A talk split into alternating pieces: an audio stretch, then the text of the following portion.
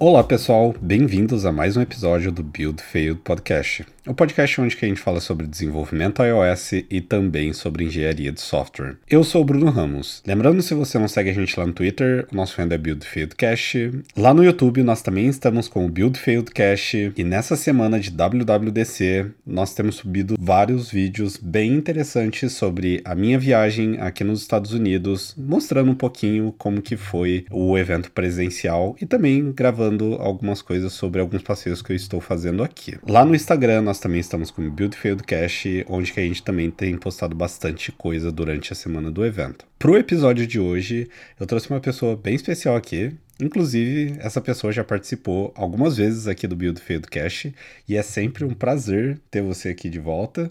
Queria dar aqui as boas-vindas ao Gui Rambo. Fala aí, Gui, tudo bem? Opa, beleza, que isso, é um prazer estar aqui de novo. Pro episódio de hoje, então, eu trouxe o Gui aqui pra gente comentar um pouquinho sobre o que, que tem de novo aí, voltado mais para pessoas aí que são desenvolvedoras, o que, que foi anunciado no evento. A ideia é que a gente saiu um pouco do comercial ali, sobre Vision Pro ali e tudo mais, e a gente trocar uma ideia um pouquinho sobre frameworks, o que foi lançado ali na IDE, o que teve de evolução na linguagem, o que tem de novo. Acho que tem bastante coisa interessante, algumas coisas talvez um pouco polêmicas que eu andei lendo essa semana. e eu acho que vai ser legal trocar esse papo aqui, ô Gui. Pra começar aqui, cara, me conta um pouquinho, a gente não teve a oportunidade de, de conversar é, até agora aqui durante a semana do evento. Eu queria que você comentasse aí o que que tu curtiu mais aí é, durante essa semana, teve alguma coisa de novo aí que você acabou gostando? Qual que é a sua impressão aí no, no geral aí de como que foi essa WWDC aí? Eu senti uma WWDC muito com muito mais novidade pra gente que desenvolve do que para o usuário final. E eu até comentei, já participei de, de, outros podcasts essa semana, que a Apple introduziu várias novidades legais nos sistemas e tal, mas eu acho que a gente vai ver muito mais coisa legal quando isso estiver disponível e os apps começarem a atualizar, porque eu senti esse ano com mais força ainda, algo que eu já venho sentindo nas últimas duas WWDCs, que parece um foco da Apple em, em, facilitar a adoção de novas tecnologias nos apps. Porque não adianta eles irem lá e colocarem, sei lá, widget interativo e sei lá mais o que lá, animação, e, e você não poder adotar ou porque você não suporta só o iOS 17, ou então porque é difícil de implementar. E eu tenho percebido esse foco na Apple nos anos recentes, esse ano mais ainda, em, cara, tá aqui esse negócio novo e ó, é uma linha de código. É, sabe, é fácil de você adotar. Ou então, se, se não é tão fácil, pelo menos você consegue adotar sem precisar suportar só iOS 17, você bota um if available lá e funciona. Ou então até algumas coisas que são back deployable, que é um, uma parada totalmente nova esse ano. É, me chamou muito a atenção, né? eu assisti ontem a session de AppKit, né, que como eu desenvolvo para Mac, então eu acabo acompanhando também. E tem muita coisa lá. Ah, isso aqui você pode usar. Teve um negócio que o cara falou que, que é desde o macOS, sei lá, Mojave, até antes. Nossa, bizarro assim, tipo. Não, não era Mojave, era Mavericks. O cara falou, ah, essa API aqui Caramba. funciona até no macOS Mavericks, então pode usar aí, né? Eu, eu, nem lembrava que existia esse, acho que foi o primeiro com o nome de Califórnia, né?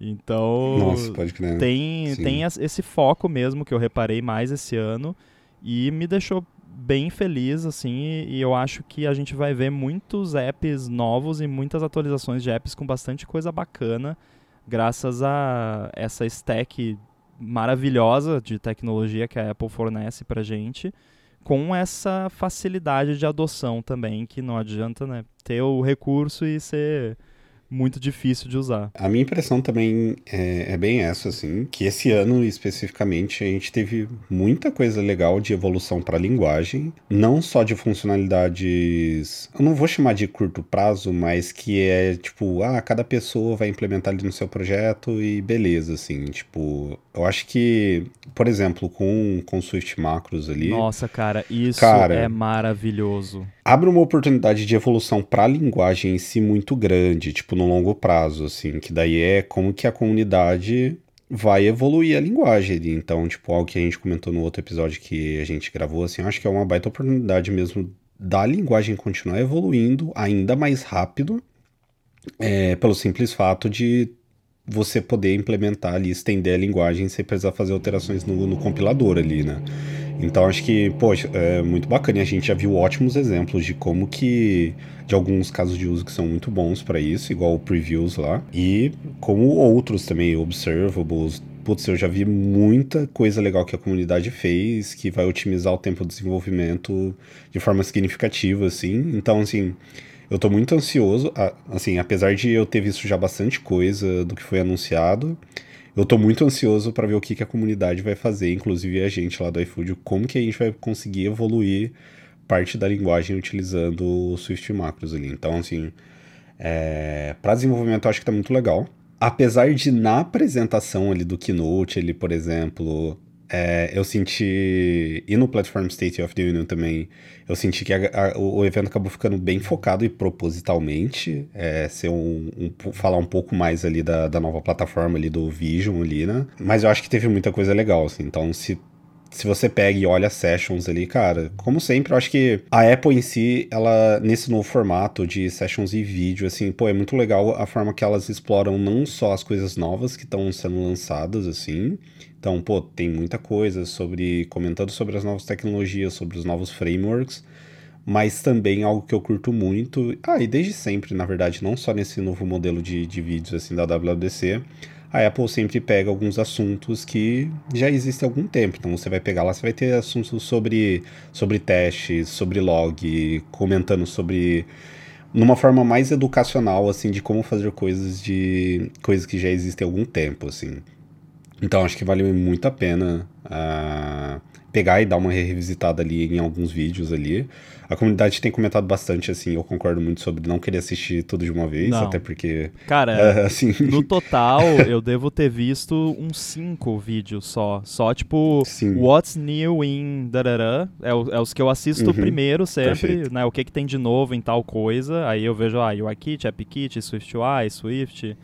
E um ou outro de tecnologia que me interessa, mas o resto é tipo ah, vamos fazer tal coisa agora no app. Tá, agora eu vou assistir o vídeo lá para ter uma introdução e depois eu vejo a documentação.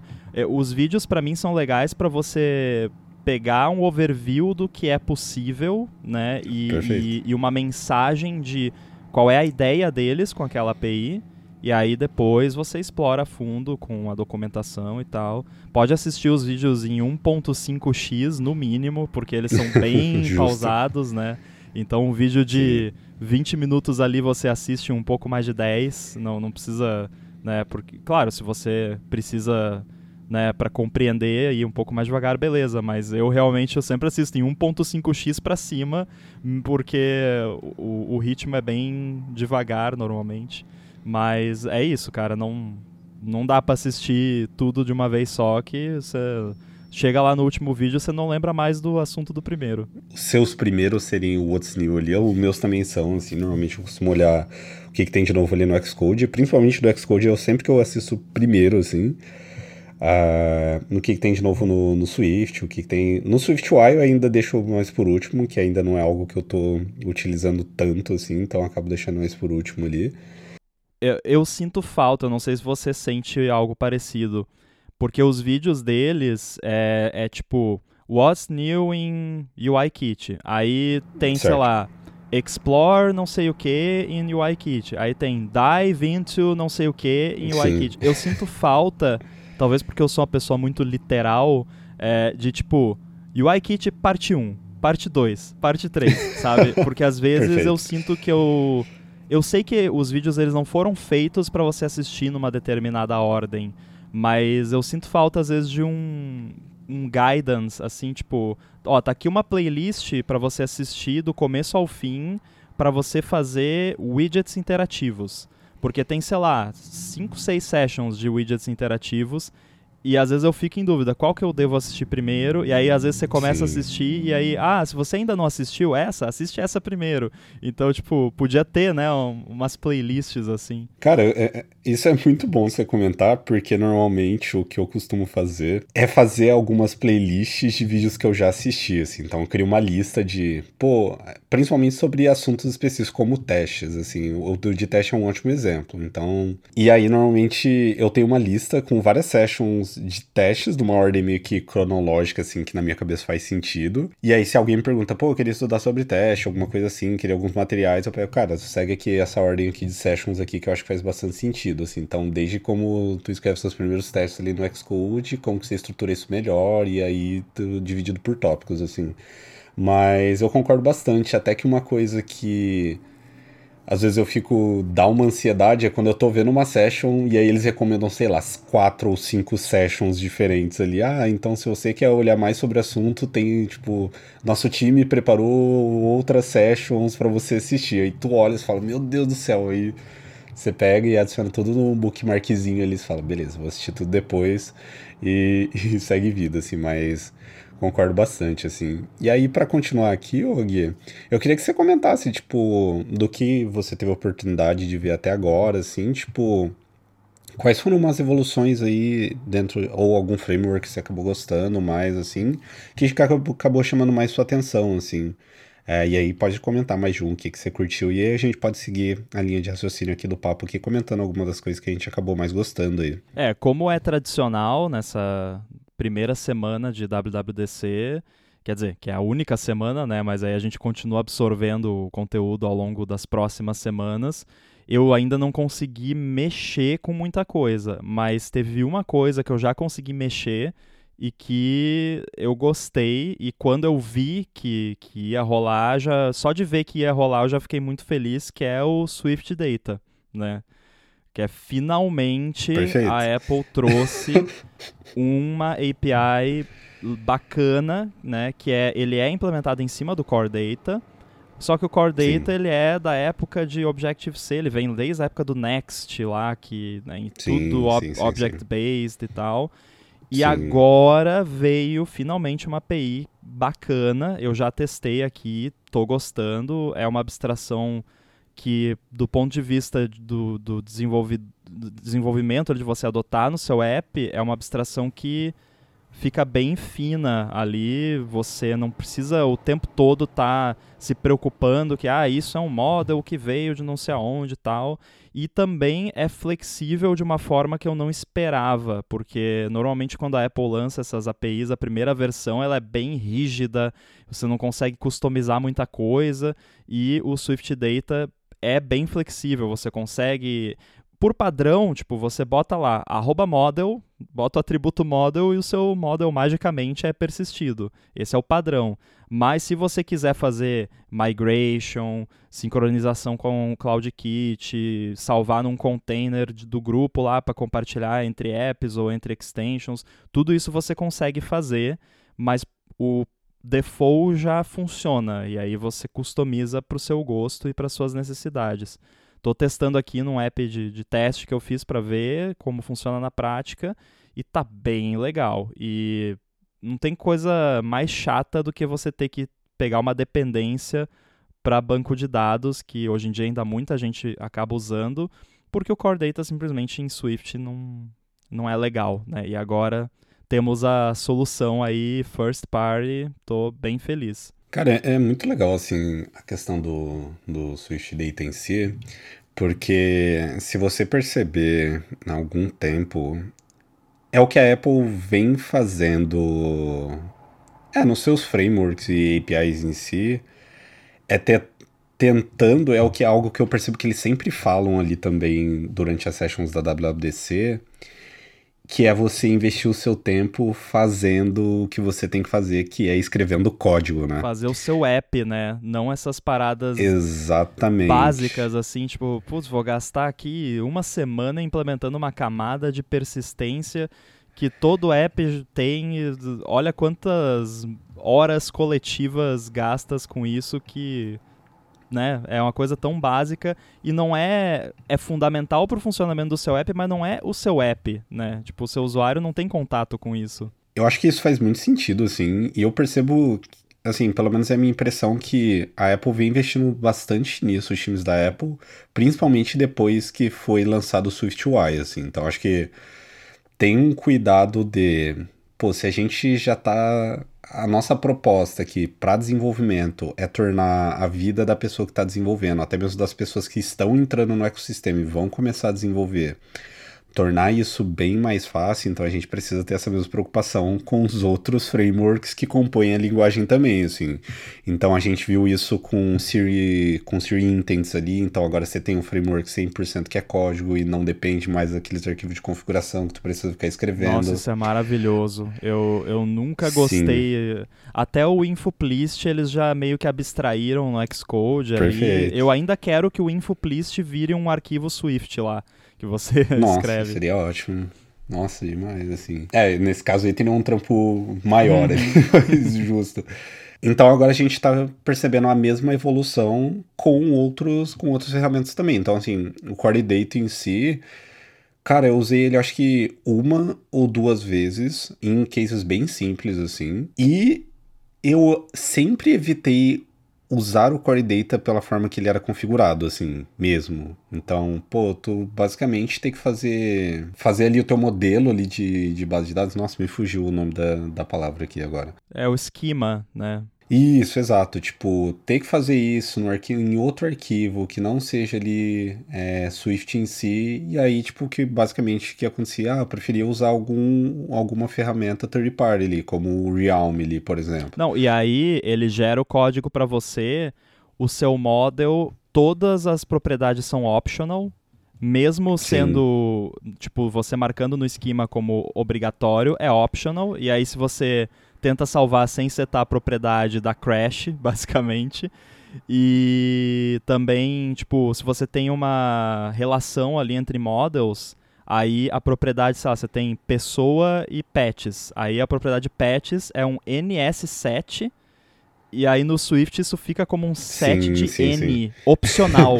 tipo, é horrível de usar em Swift. E o que que o, o Swift Data faz? Usa o Core Data, só que ele esconde a parte feia e lida com essas coisas chatas do, do Core Data para você, basicamente. Porque o Core Data é um framework fantástico. Pô, um negócio que está aí desde, sei lá, dos anos 80, o, o, negócio existe e funciona. A Apple usa por tudo no sistema, sim, desde sim, daemons sim, até apps. Então é um framework poderosíssimo, muito robusto, mas é difícil de usar certo e de fazer funcionar direito no seu app. Então eles estão. Né, eles têm gente lá que sabe, sabe usar o, o Core Data. Então Dominam, né? pega né? essa galera que sabe usar tá o Core Data e implementa pra gente, né? Não, exato. E, e assim, tipo, eu acho que, que essa é a proposta, assim, então, tu acabar precisando, de certa forma, configurar menos ali as coisas e focar realmente no código ali que realmente importa. E eu acho que nessa proposta, é, o framework em si ele acaba fechando mais para você desenvolver certo, assim, né? Uhum. Então, é, é, eu acho que essa que é a minha visão, assim, pelo menos que eu venho tendo. De, de, evoluções para onde que a linguagem está evoluindo, como que o ecossistema de desenvolvimento é, para iOS, macOS, enfim, tá caminhando, eu acho que faz muito sentido assim mesmo. E até mesmo uma curva de aprendizagem para as coisas, eu acho que se torna muito mais simples ali, tu ter que lidar simplesmente com o código e evitar de, de ficar precisando ter arquivos de configuração e tudo mais. Então acho que que, que, a, que a linguagem tá, tá arrumando para um amadurecimento muito legal, assim.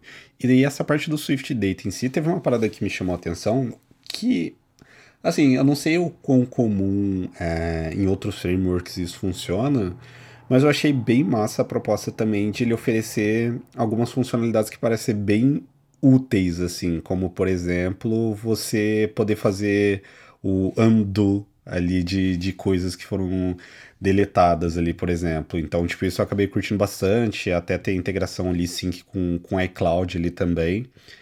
É... Aí eu queria ouvir um pouquinho de você, assim, tipo, a, a minha visão um pouco sobre isso, tipo, eu não sei, é... acho que é, que é muito massa tu ter esse tipo de de, de feature já pré-implementada. Eu não cheguei a testar como que isso está funcionando. O máximo que eu fiz ali foi criar um modelzinho ali, uma uhum. struct simples ali, ver como que funciona, dar um... Struct não, tem que ser class. Property... Isso é um detalhe é, então, que pode boa. incomodar algumas pessoas, mas faz sentido, porque é um estado mutável por referência. Perfeito. Então tem que ser Sim. class, não adianta, né? Se você quer um velho type, você pode fazer um mapeamento ali. Escreve um macro, né? Que mapeia pro, um pro seu velho type lá. Boa, mas aí, tipo, eu queria ouvir um pouco mais, assim, dessa parte, assim, como que, que tu percebe, assim, essa evolução e dessas funcionalidades, assim, mesmo, que são pré-definidas, assim, junto com o framework e tudo mais, assim. Eu sempre tenho um pouco de medo dessas coisas muito mágicas, assim, porque... Perfeito. Era, essa, é... era isso que eu tava falando quando eu falei, eu não sei. Exato. Tipo, é, era isso, Você fica assim. assim, é, tá, legal, mas e se eu não quiser isso, né? E se o negócio fizer um negócio que eu não tô esperando? Como que faz, né? É, pelos meus testes aqui, eu, eu criei, eu fiz um app de teste que é tipo uma to-do list, que aí fica tudo lá no model do app e tal. E eu fiz um outro que é document based, que aí você cria, né, documentos e tal, e o documento em si é um pacotinho do, do Swift Data. E aí, nesse caso, ele automaticamente faz todo o lance de undo e redo para você e funciona. Tipo, eu testei aqui, criei um model lá com relationships e tudo, e aí você modifica um negócio lá, dá Ctrl Z, volta, dá Ctrl Shift Z, volta como estava. E pelo que eu vi, você consegue desabilitar tu, todas essas paradas, né? Então, eu acho ok, né? O, o lance da mágica é assim, se a mágica não funcionar, eu posso pelo menos desligar a mágica e fazer na mão, se eu quiser, e nesse caso pode. Então, para mim tá ok, né? O importante é você ter né, saídas ali, ter formas de você contornar caso o comportamento padrão não seja o que você quer. E o lance de sincronização, ele é totalmente opcional e desabilitado por padrão, porque, né, envolve entitlements, um monte de coisa ali, então... Eu não testei a parte sync ainda, eu quero testar porque eu estou bem curioso para ver o quão bem isso funciona ou não, né? É, porque o sync automático do Core Data, ele é ok, mas eu vi algumas pessoas que tiveram alguns probleminhas. Vou testar para ver como é que tá, mas é aquela coisa também. É opcional e se você quiser, você pode usar o Swift Data e implementar o seu sync separadamente, né? Tipo, fazer a sua própria implementação, até para sincar com outro tipo de serviço que não seja iCloud. Então, é, essa mágica dá, dá um receio mesmo, mas pelo menos dá para desabilitar, né? E, e, fazer do seu jeito, se você quiser. De desabilitar, assim, acho que, que acaba sendo a mais importante, assim mesmo. Uhum. De, de você poder customizar isso e tudo mais. Concordo bastante, assim. E, cara, tipo, realmente, acho que de algumas coisas principalmente ali do Platform State of the Union, assim, acho que é o que acabou mais destacando, assim mesmo, foi o, a questão do Swift Macros em si, Swift Data, isso acho que acabou ficando bem em evidência, assim, que foi, foram baitas evoluções, assim, de coisas que resolvem, é, bom, de, de, certa forma tornam a vida da, do desenvolvedor da, da desenvolvedora ali muito mais fácil, assim, então... Para você ter uma ideia, é, isso não é sempre uma boa, mas é, eu, eu, tenho o Chib Studio, né, que tá aí no iOS já desde o iOS 10, eu acho, e, e, quem faz esse app comigo é o Everton, que é um ilustrador, ele faz todas as artes do app e me ajuda ali, né, na, na direção do app, né, ah, vamos botar essa feature, não vamos, como é que vai ser? E a gente está criando um app novo agora, que eu não divulguei muitos detalhes sobre ele ainda, e eu tenho uma versãozinha desse app que a gente está testando lá no Test Flight interno já há algum tempo, mas é meio protótipo, assim, não tá... Tipo, a UI é totalmente flat, padrão do iOS, não tem certo. nada muito especial. E aí eu falei para ele, cara, vamos começar de novo esse app, porque a gente não lançou ainda, não vai, a gente não tem perspectiva de lançar antes de sair o iOS 17. Então, cara, vamos fazer pro iOS 17? Que aí a gente faz, tipo, uma UI bacana, com todas as novidades, com todos os widgets uhum. e tal. E a gente falou, vamos, vamos fazer, né? Então, eu acho que isso mostra, né? Claro que é um impulso de dev fazer isso, mas nesse caso é um app que não nem tá no ar ainda. Então eu pensei, ah, dá, vai, dessa vez dá. Dessa, dá pra, dessa vez dá para tomar esse rumo de vamos rever isso aqui e fazer uma implementação pro futuro, né? Porque é, eu sempre penso assim, pô, o app nem lançou ainda e é um negócio que provavelmente vai ficar muitos anos aí no ar, né? Tomara. Sim. Então, uhum. se a gente começa agora, já começa com iOS 16, iOS 15, putz, aí já começa com app deprecated, né, digamos assim. Então, sim, sim, né, sim. claro que depende muito do seu mercado, tudo, né? Mas nesse caso, é mercado principalmente Estados Unidos, galera que usa device novo, então vamos nessa, né? não, boa. É, não faz bastante sentido. E aí, eu acho que assim, para quem tá criando ali uma aplicação agora ou pensa em criar algum produto novo assim, pô, olhando para tudo o que é linguagem, os frameworks, o pacote ali do, do iOS 17, assim, costuma estar tá sendo bem tentador, assim, né? Tipo, você pegar e falar, pô, todas as features que eu vou ter aqui com o iOS 17, assim, acho que acho que dá para ponderar bastante coisa, assim, e de fato, se ter a oportunidade de começar em algo nessa versão, assim, acho que que é muito bacana, e tu vai usufruir ali de, de bastante coisa legal ali na, na linguagem, assim, tipo, faz bastante sentido. E, cara, além da, dessas novidades, assim, acho que, que acabou ficando mais em destaque, teve algumas coisas que eu curti bastante, eu consegui ver aqui, dar uma olhada em poucas sessions que eu assisti aqui também. Cara, uma delas, assim, finalmente olharam pra, pra Scroll View, dentro ali do, do UIKit ali e melhoraram isso, porque, pô, quem precisou já configurar Scroll View uma vez, eu acho que até hoje eu preciso olhar, ter algum material consultando como que eu configuro uma scroll view sem quebrar ela, sem eu tenho um projeto ali o final dela. Eu sempre vou lá, copio o snippet, porque não dá. É, qual é a constraint mesmo que coloca? É, você nunca Perfeito. sabe. Perfeito.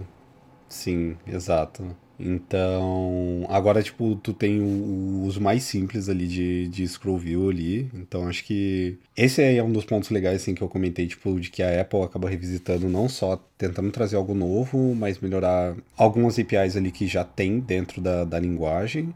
O mesmo caso foi com Collection View, acho que em 2019, 2020, assim. E é legal, assim, apesar de a Apple tá trazendo muito mais coisas em SwiftUI do que para UIKit, assim, por exemplo, mas é sempre bom ter essa impressão de que o UIKit ele tá em constante evolução. Talvez em um momento ali isso seja um pouco menos, e a gente já percebe isso, na verdade. Cara, mas se eles ainda, atualizam o AppKit, o UIKit ainda Perfeito, vai ser atualizado né? por um bom tempo. Sim, exatamente, assim, então para você ainda que tem o projeto ali, 100% UI kit ali, cara, não fica com, aquela síndrome de, pô, meu app tá ficando deprecado, assim. Não. Eu acho que se já dá, se já dá pra ir experimentando coisas em SwiftUI, assim, acho que, que ok, mas ainda o SwiftUI, na minha impressão, assim, eu acho que ainda ele tá em amadurecimento, principalmente a nível de arquitetura, assim, como que as coisas são estruturadas e tudo mais em projetos grandes, etc. Então, assim, eu acho que, que, que tem bastante coisa ali. E dentro do Xcode, apesar de eles sempre trazerem a ah, melhoria na, na performance do autocompletion, previews com melhorias, etc. Acho que teve uma coisa bem legal ali que foi a geração de do Asset Catalog ali, né? Nossa, Agora muito bom isso. Ali. Cara, eu acho que é uma coisa que a gente estava tão habituado a não ter e sempre usar alguma ferramenta externa para fazer a geração disso, que quando anunciaram, eu falei. Parte do meu sentimento foi. Caramba, isso já existe. Não, isso não existe. É, tipo, existe e por que não porque existia, você né? configurou, né, no projeto. é, na verdade, eu, eu confesso que eu nunca usei uma ferramenta dessas. É, claro que eu trabalho sozinho na maioria dos projetos, então é mais fácil. Mas eu sempre fico assim, putz, daí eu vou configurar um negócio ali, daí eu vou para outra máquina que não tem, daí tem que instalar, ou daí atualiza e quebra, Sim. e aí tem que, né? Eu não tenho um build engineer trabalhando comigo para me ajudar, né, quando tem esses bugs e tal. Mas, putz, é muito legal ter isso agora já nativo ali para você poder fazer, com certeza é uma boa. O lance de. Você falou de scroll view, né? É, é interessante que assim teve muita evolução em scroll view no SwiftUI também. Sim, então, sim, muito perfeito. provavelmente, eles queriam implementar essas coisas de scroll view em SwiftUI e viram que estava complicado, aí foram lá e conversaram com o pessoal de UIKit, ô oh, galera, vamos melhorar essa scroll view aí, quem sabe, né? E aí todo mundo se beneficia, né? O lance do SwiftUI e, e de adoção eu acho que já tem algum tempo já que eu considero seguro você adotar SwiftUI nos seus apps. O erro que a galera costuma cometer, na minha visão, é querer ter um approach de tudo ou nada. Tipo, ou eu faço tudo sim, em SwiftUI sim. ou então não faço nada, uhum. sabe? É, se você for pensar assim, você não vai usar SwiftUI. Você tem Perfeito. que usar sim. ele integrado com as ferramentas que já existem e você não precisa reescrever o seu app todo em SwiftUI. Eu tenho o meu app de WWDC para Mac lá para você assistir a sessions e tal, que é todo em, em era todo em AppKit, tá no ar aí, putz, acho que desde 2014 esse app existe. E aí esse ano eu queria fazer umas mudanças nele lá, eu reescrevi a primeira, ele tem três tabs, e a primeira tab eu reescrevi em SwiftUI, porque eu queria Perfeito. mudar o layout, colocar mais coisas ali. E aí, cara, foi tipo aquele PR lá de 10 mil linhas de código removidas e mil adicionadas, sabe? Porque foi muito código pro lixo, que era coisa de, de collection view e layout, que SwiftUI não precisei fazer. E o app continua sendo o AppKit. A estrutura principal do app é toda AppKit. Mas é, é um projeto que a gente está com esse approach de tipo. É, porque ele é open source, então tem um monte de gente que trabalha comigo nele. Aí a gente está com esse approach de. Ah, a gente quer mudar isso aqui significativamente, vamos fazer em SwiftUI. E, mas a estrutura do app é, continua sendo toda em AppKit. Então você consegue adotar o SwiftUI aos pouquinhos, em pedacinhos do app, sem rearquitetar todo o app, refazer tudo, né? É, é algo que você consegue fazer. No, no AirBuddy também eu faço isso, features novas eu já uso o SwiftUI. Então, se você não... A sua ideia não é, tipo, refazer o app do zero em SwiftUI, você consegue pegar ali pequenas views, pequenos pedacinhos e ir fazendo aos poucos. E está cada vez mais seguro, porque a, a própria Apple está usando cada vez mais no sistema então, eles são meio que obrigados a fazer o negócio direito, né? Senão eles sofrem também. E principalmente essa parte que você comenta, assim, do SwiftUI, é uma discussão que a gente tem recorrente, assim, no momento que a gente tá lá do, do iFood, assim, finalmente a gente tá numa versão mínima de iOS que agora a gente pode trabalhar minimamente, decentemente com SwiftUI. Então, qual é a versão? Esse momento que a gente Agora a gente tá na, na 14, assim. É, 14 então, já, tá... já é ok. E aí a gente tá entendendo, então a gente tá bem nessa fase de. Nossa, a gente, o que a gente tá querendo de, de POCs ali pra testar, tipo, pegar o que a gente tem de arquitetura hoje. Quando eu falo arquitetura, não é o. Pra quem tá ouvindo, não é o MVC, MVVM ali, alguma coisa do tipo. É a arquitetura com um projeto com 500 módulos que usa um container de injeção de dependência maluco lá. Não, maluco não, porque é muito bom. E a gente tem toda uma preocupação de build, assim, build time, Sim. que é algo que a gente vive enfrentando, assim. Então. E toda a forma, claro, a curva de aprendizagem, como a gente escreve testes. E toda a nossa camada, desde como que a gente consome ali um, um, uma requisição HTTP e como isso chega na, na mão do usuário ali. Então, assim, nesse nível pra gente, a gente precisa testar muita coisa, assim, não é simplesmente a gente pegar, pô, vamos colocar só o SwiftUI na pontinha, ou não, a gente vai reescrever tudo, assim, tipo, igual o Gui comentou, é sem chance, não faz nenhum sentido, e, pô, é pra empresa e nem para mim não faz sentido nenhum você fazer isso em nenhum dos casos, a não ser que for um projeto pequeno e seja totalmente seu, E aí tu pega e fala assim, beleza, eu quero reescrever para aprender, para estudar e fechou assim. Caso contrário, eu acho que essa abordagem também não funciona. Na minha experiência, pelo menos até agora, o SwiftUI ele se dá muito melhor em situações onde você tem uma UI mais customizada.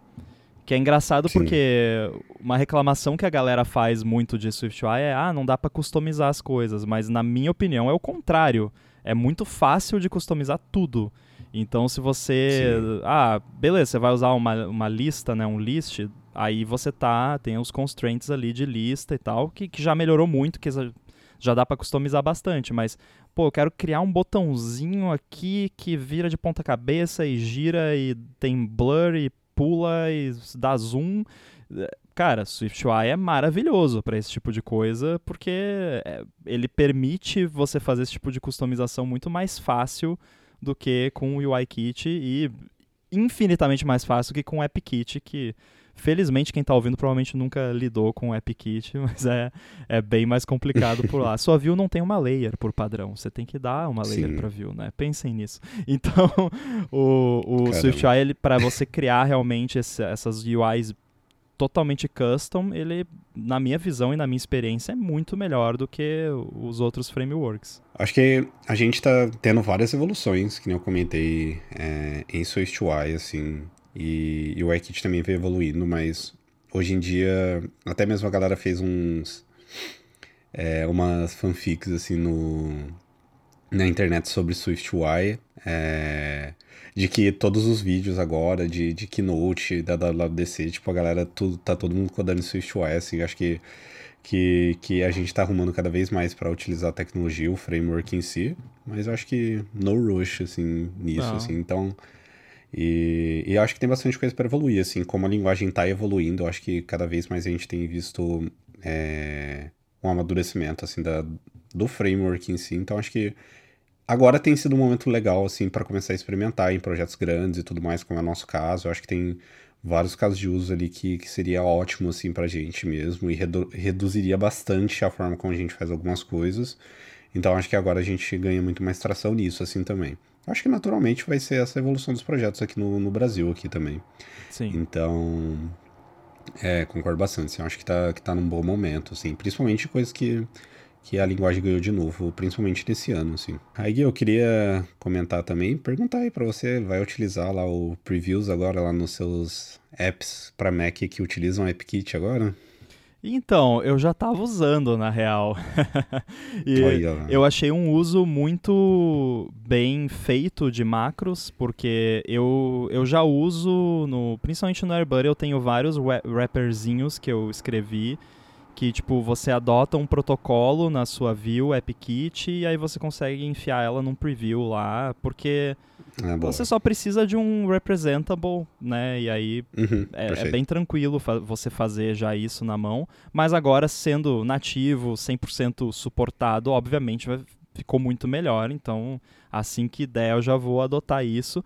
Eu fiquei um pouco chateado, só que eu não tenho certeza, talvez você possa me, me ajudar mas eu criei um projeto no, no Xcode 15 no meu Mac que não está rodando o Sonoma ainda, e aí certo. ele reclamou do preview, que o preview precisa do, do macOS Sonoma para funcionar. Então eu fiquei meio, meio chateado, tipo, putz, não vou, eu só vou poder usar esse preview se o deployment target for o Sonoma ou é porque o meu Mac não está rodando o Sonoma? Eu teria que testar, porque eu tenho um outro Mac que está no beta, eu poderia testar, mas tipo, o deployment target era antes, né, era macOS 13. Ponto alguma coisa, então eu não tenho certeza, mas aí se tiver que aumentar o deployment target para poder testar o preview, eu vou achar meio chato.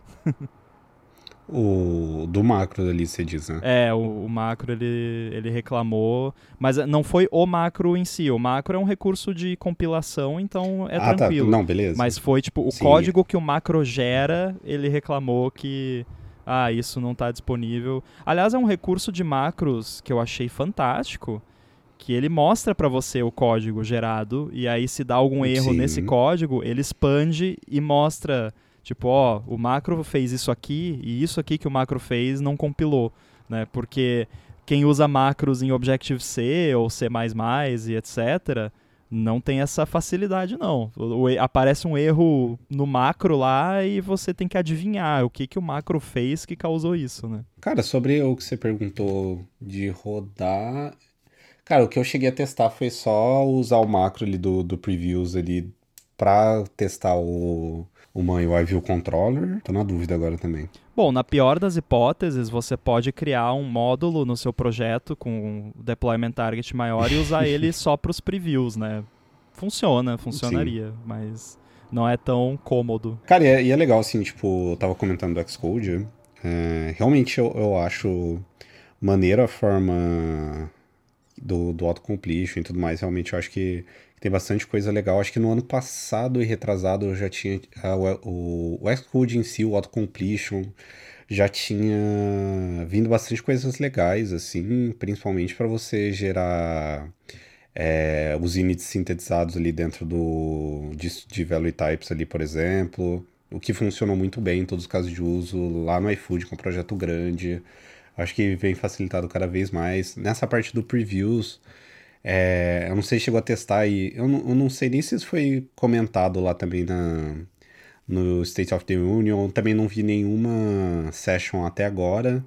Mas quando tu coloca macro ali, ele já preenche no arquivo da view que você tá trabalhando, você coloca o previews ali, ele já traz a como sugestão para ele apresentar a view do escopo da, daquela folha ali, tipo, Sim. essas coisas eu acho muito legal, assim, eu acho que ajuda bastante é, é, bem útil ali no dia a dia quando você está trabalhando, pô, você está codando ali, escrevendo código, essas coisas eu acho que, que ajuda bastante. Eu gosto muito do, do Xcode, assim, eu acho que ele tem tido evoluções bem legais nos últimos tempos, assim, principalmente nessa parte de, de facilitar o dia a dia ali da, do, da pessoa ali que está desenvolvendo e está escrevendo código.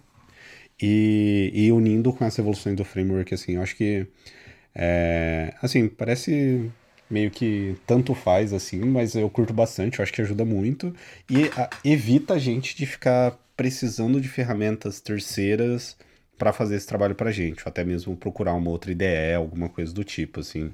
Então, essas evoluções do, do Xcode em si, é, que teve esse ano assim também, eu acho que, que tem bastante coisa legal assim, eu curti bastante. Com certeza. E teve algum, alguma outra session, alguma outra coisa que a gente não comentou aqui, que tu acabou curtindo assim também, Guia? Eu queria comentar um pouquinho sobre algumas evoluções teve acessibilidade, assim, acho que teve algumas coisas legais, a parte de teste ali também, eu curti bastante. Tem umas evoluções legais, assim, nessa parte. E teve alguma coisa, assim, que você acabou gostando, assim, também? Teve. É, essa parte de acessibilidade você pode puxar daqui a pouco a, as suas preferências aí, porque eu vi que tem bastante coisa legal também. Mas Sim. eu não posso deixar de mencionar, porque é um assunto que eu sou apaixonado, que é a parte toda de animações, né? Que teve muita novidade bacana. E uma delas, na verdade, são várias coisinhas de UI que parece que foram feitas para mim, porque primeiro, quando você coloca um rounded rectangle lá no Swift UI, o padrão agora é ele usar o continuous curve lá, que é o, a borda arredondada da Apple é o Continuous Curve, mas por padrão ele usava a borda arredondada feia, que não é a da Apple. Então toda vez que ia botar um Rounded Rectangle, tinha que botar lá Continuous, né? Então é o padrão agora. Eu não vi se para CA Layer eles mudaram também o, o Corner Curve. Vou dar uma olhada depois. É, então, pô, maravilhoso. Eles têm agora Sim. animações no SwiftUI por padrão são Spring, uma Spring Sim. leve, né, sem muita saltitância ali. É, e também tem um inicializador novo para Springs, que na verdade tem dois. Tem um que você passa uma duração e uma, uma quantidade de bounce que você quer, que é uma forma muito mais natural de você expressar uma Spring Animation, porque uhum. você colocar mass damping ratio, um monte de né, termos de física que a galera não conhece, né? eu tenho uma mínima noção porque eu passei horas estudando esse tipo de coisa ao longo dos anos. É, então você poder só falar, oh, eu quero que dure mais ou menos isso aqui, que que que isso aqui e pronto, né? e também você poder criar é, nativamente ele suporta agora vai ficar um pouco técnico, mas uh, enfim, a nossa audiência consegue. É, springs é, overdamped, que, que são. Quando você tem o damping da, da spring, você consegue passar do limite, digamos assim, e você cria um efeito de desaceleração muito mais natural que a Apple usa muito isso, as animações ali da home screen do iOS usam muito esse tipo de Spring. E isso sempre foi API privada lá e, e nunca foi disponibilizado e agora está disponível para gente. E também uma forma fácil de você dar um input ali de velocidade de um gesto do usuário e ele automaticamente aplicar também na, na sua Spring para criar aquela fluidez que o usuário espera, mas que até agora era difícil de você implementar. Re requer Sim. bastante trabalho de implementação e de cálculo e física, e agora eles fazem isso para você. Então, pô, isso aí me deixou muito feliz. Boa. Não, essa parte de animação eles até levaram lá também pro Platform State of the Union, assim, uhum. assim, né? Toda essa evolução de de animações, assim. Pô, achei, achei, achei bem massa, assim, também. Não, não é algo que afeta tanto no meu dia a dia, assim. Mas tem, você, no, no Olá Mundo lá, você falou que queria na, nas live activities, né? Ah, não, Agora exatamente, tem. exatamente, exato. Isso que eu ia comentar, assim, então... Do pouco que eu uso, assim, e aí no caso do, da live activities, assim, é um exemplo disso que acaba sendo bem útil, assim. Pô, eu, é, é que eu lembrei um monte de coisa aqui também sobre a Interactive Widgets ali e tudo mais. Cara, assim, acho que sensacional, assim. E eu ficava muito na dúvida da, da questão da Live Activity se não ter animações era proposital, de alguma forma, assim. Principalmente ali por, por parte de experiência, a forma que ela funciona, todo o ciclo de vida ali. Pô, eu fiquei, fiquei bem animado, assim, eu curti muito, assim. acho que Pra gente aqui do iFood, por exemplo, a gente tem muita coisa legal pra gente evoluir agora depois dessa w, é, WWDC. Assim, a gente tem vários casos de uso, principalmente dessas. O que a gente usa de externo ali, com Edit Kit, Activity Kit, App Intents, assim, que vai dar pra gente evoluir bastante coisa legal. Assim. Nossa, eu fiquei bem animado, assim, tipo, e vai dar pra gente testar bastante coisa. Até mesmo com atualizações de Xcode e tudo mais, assim, então. Pô, fiquei bem animado, assim, apesar de como a gente começou aqui o episódio comentando que tinha bastante coisa para comercial, assim, então, pô, Visual Pro e tudo mais, assim, acho que teve muita coisa legal, assim, para desenvolvimento, assim, fiquei bem animado, assim mesmo. O que, que você viu de legal dessa parte de acessibilidade e de testes? Cara, para quem é, trabalha em aplicativos que eventualmente focam bastante ali na parte de acessibilidade, o iFood que é um ser todos, usa... né? é, exatamente. E a gente acaba olhando bastante para esse tópico, assim. A parte de testar, principalmente, ela hoje é bem manual, assim. Então, você roda ali, assim, na maioria das vezes, eu acho que é a forma mais prática que tem hoje, ao invés de você tentar utilizar o, o, Accessibility Inspector do aplicativo do Mac, que também tem seus prós e contras de você usar, principalmente, pô, se o seu app se ele não é 100% acessível utilizando todas as categorias possíveis de, de acessibilidade, é você rodar ali no seu device físico e testar, uhum. assim. E hoje, o que foi anunciado principalmente dentro do Xcode UI Tests, agora você consegue testar acessibilidade dentro do Xcode UI Test, que antes não oferecia esse suporte para testar acessibilidade. Hoje você consegue, ao invés de você precisar rodar no device físico, testar ali o VoiceOver, por exemplo, ou até mesmo você consegue sim escrever testes unitários para fazer isso, mas assim, não deveria ser o lugar certo, até porque você não consegue testar todas as categorias, diferentes formas de, de acessibilidade dentro, do, dentro dos seus testes unitários. Você consegue testar ali o Accessibility Label ali, por exemplo, mas é o máximo que você vai conseguir chegar. E hoje o Xcode UI Test você consegue testar acessibilidade, assim. Você conseguir testar, tipo, toda essa parte de Dynamic Fonts, você conseguir testar essa parte de, de VoiceOver também. Então, ter isso de forma automatizada e conseguir colocar isso dentro da sua suite de testes para rodar, eu acho que é um avanço muito legal. E para empresa que nem é o nosso caso lá, hoje a gente roda esses testes de acessibilidade muito manual. Ter isso de certa forma automatizado e colocar isso na tua pipeline para rodar, assim, pô, acho que que é incrível, assim, também tenho, tô bastante animado para entender com, melhor como que funciona toda essa parte. e começar a estudar pra gente, de fato, ali começar a utilizar o Xcode Y-Test, assim, dentro do nosso projeto, que, de, assim, a gente já comentou esse episódio passados, eu acho que o Xcode Y-Test é bem subestimado, assim, na, na grande comunidade, assim. Pô, e cada vez mais ele se mostra muito poderoso, assim, cara, e, e testar fluxo, e agora poder testar toda essa parte de acessibilidade, assim, cara, eu acho que, que é incrível, assim, traz uma maturidade muito grande, assim, também. Então, pô, eu curti bastante essa parte, é... É, achei muito foda. Eu achei massa. legal também que tem um recurso novo agora que é no CloudKit, que é o CK Sync Engine, que é, é basicamente assim, o CloudKit é bom, funciona, mas ele é muito manual, assim, você tem que implementar Sim. toda a sua Sync Engine e tal, e agora o que eles fizeram foi trazer uma implementação da Apple, né? Meio que um Swift Data para o Core Data, né? Um paralelo parecido assim.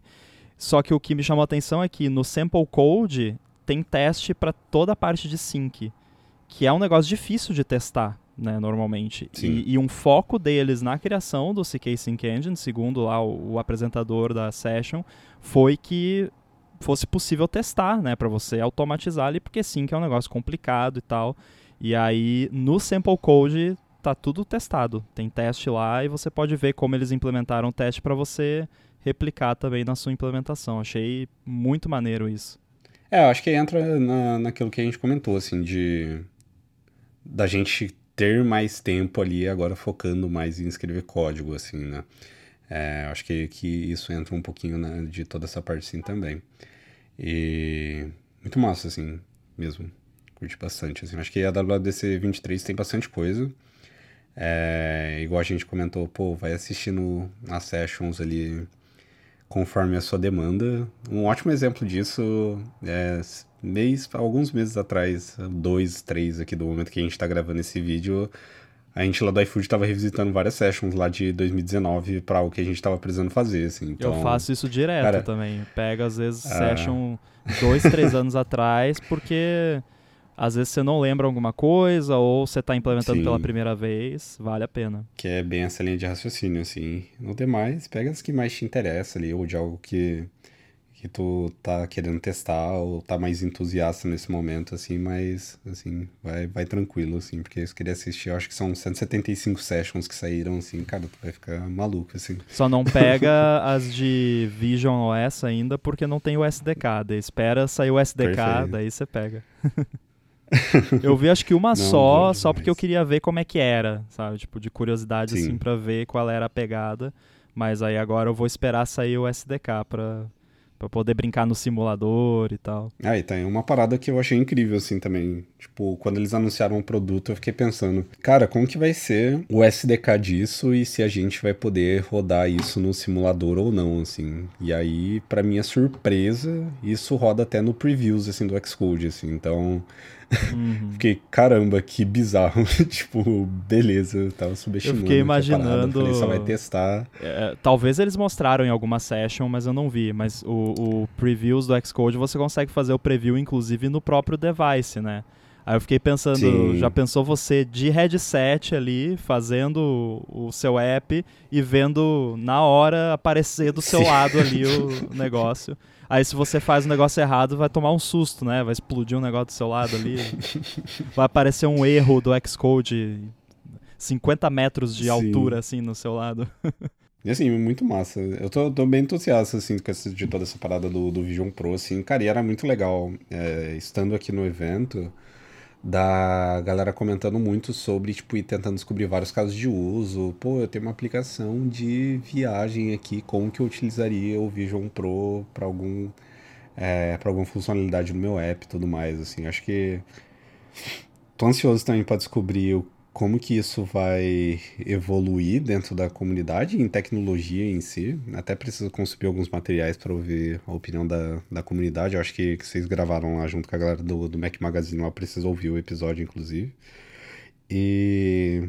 Mas é isso, Gui. Eu acho que pro papo de hoje aqui, eu queria ter batido esse papo era mais sobre essas evoluções assim de linguagem em ambiente de desenvolvimento aqui que a gente teve.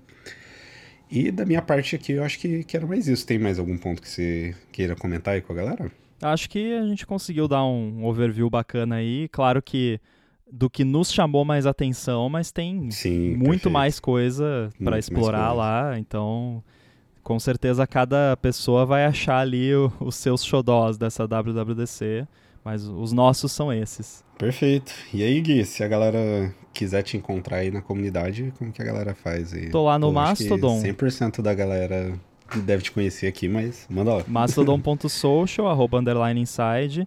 Eu tenho um Mac para vender, se alguém quiser aí, um MacBook Pro, Aí, ó lá. 14 polegadas, M1 Max, em bom estado. Tá até com o beta do, do Sonoma instalado, mas se quiser eu tiro antes de, de mandar. então, quem Ah quiser me perfeito, chamar né? lá numa DM para trocar ideia, no Instagram é Guilherme Rambo 2. Perfeito, fechou. Eu vou deixar aqui o link das redes do, do Gui aqui na descrição do episódio também. E é isso, galera. Pô, Gui, muito obrigado aí pelo seu tempo em semana de WWDC. Eu sei que, que é bem corrido aí. E eu também tô gravando aqui, no momento que eu comecei a gravar aqui, era às 6 horas da manhã aqui nos Estados Unidos. E, mas muito massa, queria muito ter, ter batido esse papo aqui. É, gente- no começo da semana também a gente bateu um papo comentando um pouco mais sobre a abertura ali do evento. E eu acho que é isso, cara. Muito obrigado aí pela sua participação. É sempre um prazer ter você aqui batendo esse papo aqui junto com a gente. Valeu, até a próxima. Pessoal, lembrando, se você não segue a gente lá no Twitter, nosso handle é BuildFieldCast e lá no YouTube e nas redes sociais nós estamos subindo bastante vídeos é, do evento aqui presencial da WWDC. Fechou? Muito obrigado, pessoal, e até a próxima. Valeu!